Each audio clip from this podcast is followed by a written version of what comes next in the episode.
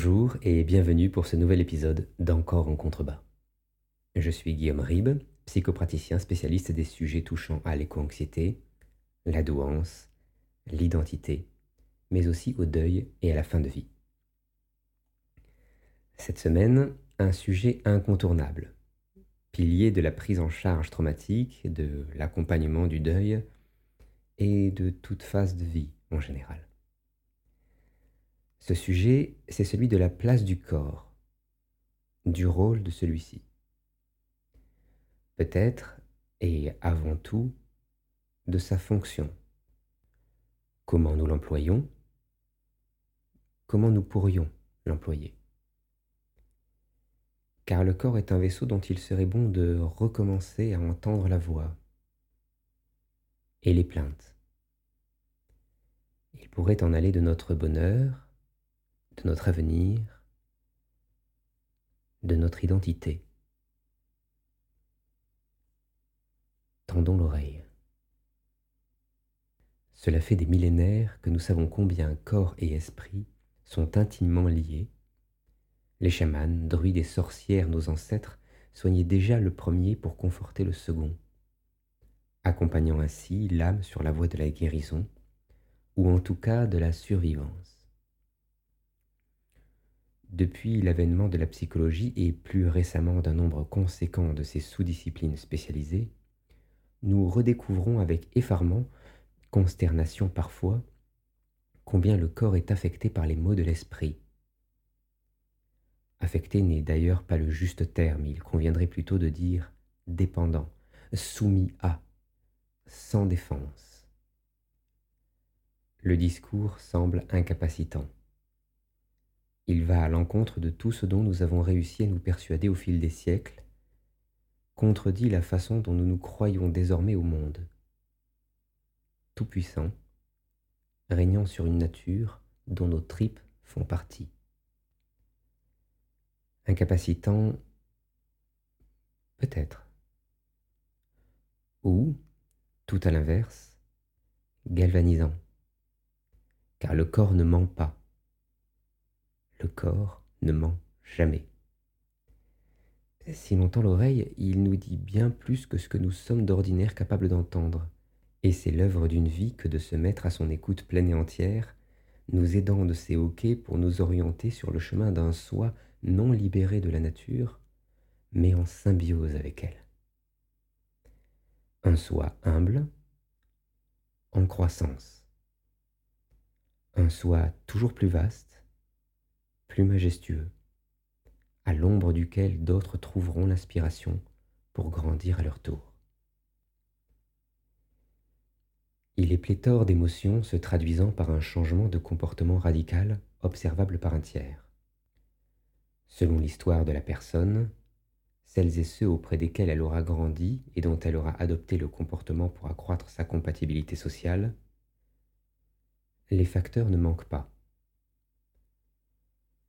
Pourtant, de tous ces vertiges, c'est sans nul doute la peur qui nous donne la réponse la plus spectaculaire, avec une multitude de signaux concordants à analyser, des plus évidents aux plus subtils. La peur est un redoutable mécanisme de survie. Sans la capacité de nos ancêtres lointains, petits mammifères, à éprouver celle-ci, il est bien probable que notre espèce n'ait jamais pu voir le jour.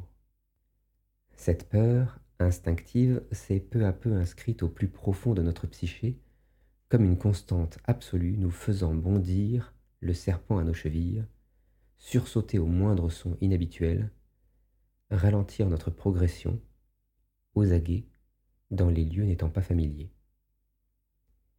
Elle accélère notre rythme cardiaque, nous charge de l'adrénaline nécessaire pour fuir ou combattre le péril nous assaillant, coordonne instinctivement nos gestes pour protéger les parties du corps essentielles à notre survie.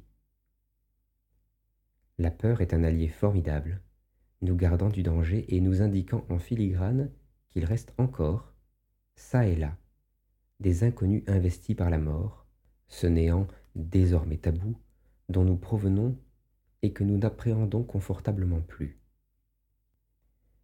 Toutefois, nous ne sommes plus à un âge où l'ours ou le loup sont susceptibles de nous sauter à la gorge au sortir du bois. Si elle reste bien vivace, cette peur est passée au second plan, dans un monde pacifié, sécurisé pour que plus rien ne nous atteigne. La principale source de nos angoisses contemporaines vient des nôtres, de cet homme qui, à peine sorti de sa caverne, veut croire s'être affranchi de son animalité et écrase pourtant autrui sous l'impulsion de celle-ci, cosmétiquement renommée pouvoir. Notre peur, aujourd'hui, est aussi bien traumatique qu'anthropo-historique. Par traumatique, j'entends personnel, issu de notre histoire intime. J'entends une peur de ce que nous avons dû subir, une détresse liée à l'événement ou au non-événement, survenu ou pas dans nos premières heures ou années. Une peur envahissante que la psyché étend par acquis de conscience à toute situation présentant la moindre similarité avec le traumatisme d'antan et dont le corps garde précieusement une trace indélébile. Précieusement car notre intellect nous joue des tours. Il suffit que quelques années passent, parfois quelques jours ou secondes même, et nous considérons bientôt que l'impact subi est dérisoire, obsolète, qu'il n'a eu lieu que parce que nous étions trop jeunes, non avertis ou que sais-je encore. Notre cerveau ignore tout de son propre fonctionnement. On se voile la face pour ne pas se renvoyer l'image de notre faiblesse, de notre fragilité.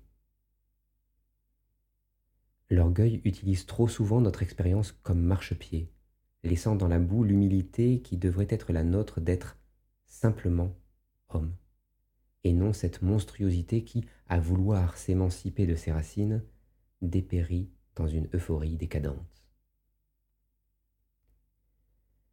L'homme est un loup pour l'homme, pour ses contemporains certes, mais pour lui-même également.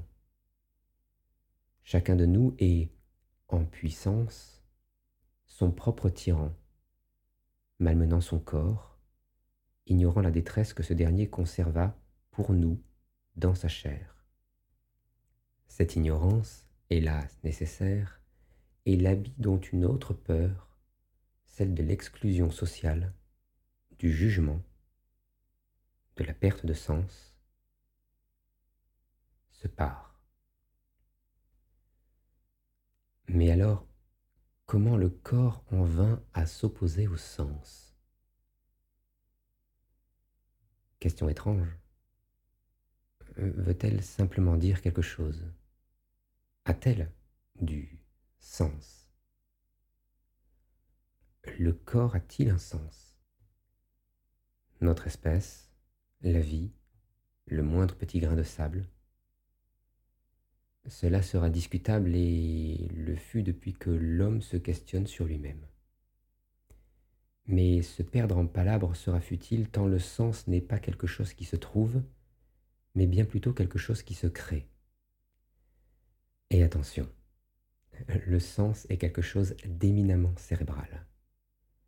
Tout autant intellectuel qu'émotionnel, notre approche façonne notre expérience et celle-ci en retour, valide notre attitude de sorte que naisse un cercle vertueux, nous élevant lentement mais sûrement vers un niveau de développement supérieur. Et c'est bien là que le bas blesse, car si l'esprit peut effectivement aspirer à une élévation quasi infinie, le corps ne se transcende pas autant, ou en tout cas de la même manière. Pour dire les choses simplement, il ne suit pas. Au contraire, il reste de plus en plus en retrait, dépositaire d'une mémoire ancestrale et personnelle que nul ne lui demande d'avoir, et devient ainsi, lorsque surchargé, Un esprit apte à se réinventer sans cesse, se réécrire de la plus spontanée des manières, et un corps ne pouvant que s'améliorer, condamné à être la plateforme opérative et la décharge d'un sens le dédaignant toujours plus. Un corps nature, comme je l'évoquais en préambule, que peu aujourd'hui, hormis situation particulière, accepte et célèbre encore pour ce qu'il est, l'unique vaisseau à notre disposition. Un vaisseau qui, surchargé, encombré donc, non entretenu, ralentira invariablement, refusera bientôt de virer sous certains vents, prendra l'eau et coulera peut-être, avant même que le capitaine ne s'aperçoive de l'existence de la voie d'eau, ouverte en cale par d'insignifiants rochers rencontrés de par le passé. Si beaucoup en viennent aujourd'hui à la conclusion que le corps s'oppose au sens, ce n'est pourtant pas tout à fait exact. Le corps s'oppose, oui, mais pas au sens lui-même. C'est un système d'alarme vieux comme le monde, et c'est pourquoi il fonctionne si bien, nous avertissant au contraire de là où le sens ne se trouve pas. Nous l'avons vu, le corps ne ment pas. L'esprit, lui, ment sans vergogne. Se ment. C'est alors au corps d'inviter ce dernier à distinguer le sens habilitant, celui source d'énergie positive et permettant le développement, du sens évitant, celui brandi en excuse par une psyché aux abois, ne sachant se sortir de l'ornière qu'en tempérant opportunément, voire réécrivant en totalité, une situation passée qu'elle ne sut, jadis et souvent bien légitimement, pas comment gérer. Dès lors, il est souhaitable non de lâcher du lest, mais de faire l'inventaire, de se concentrer sur ce que nous avons parfois, c'était propice, laisser pourrir une vie durant. Non alléger, mais penser le corps meurtri par si peu de considération.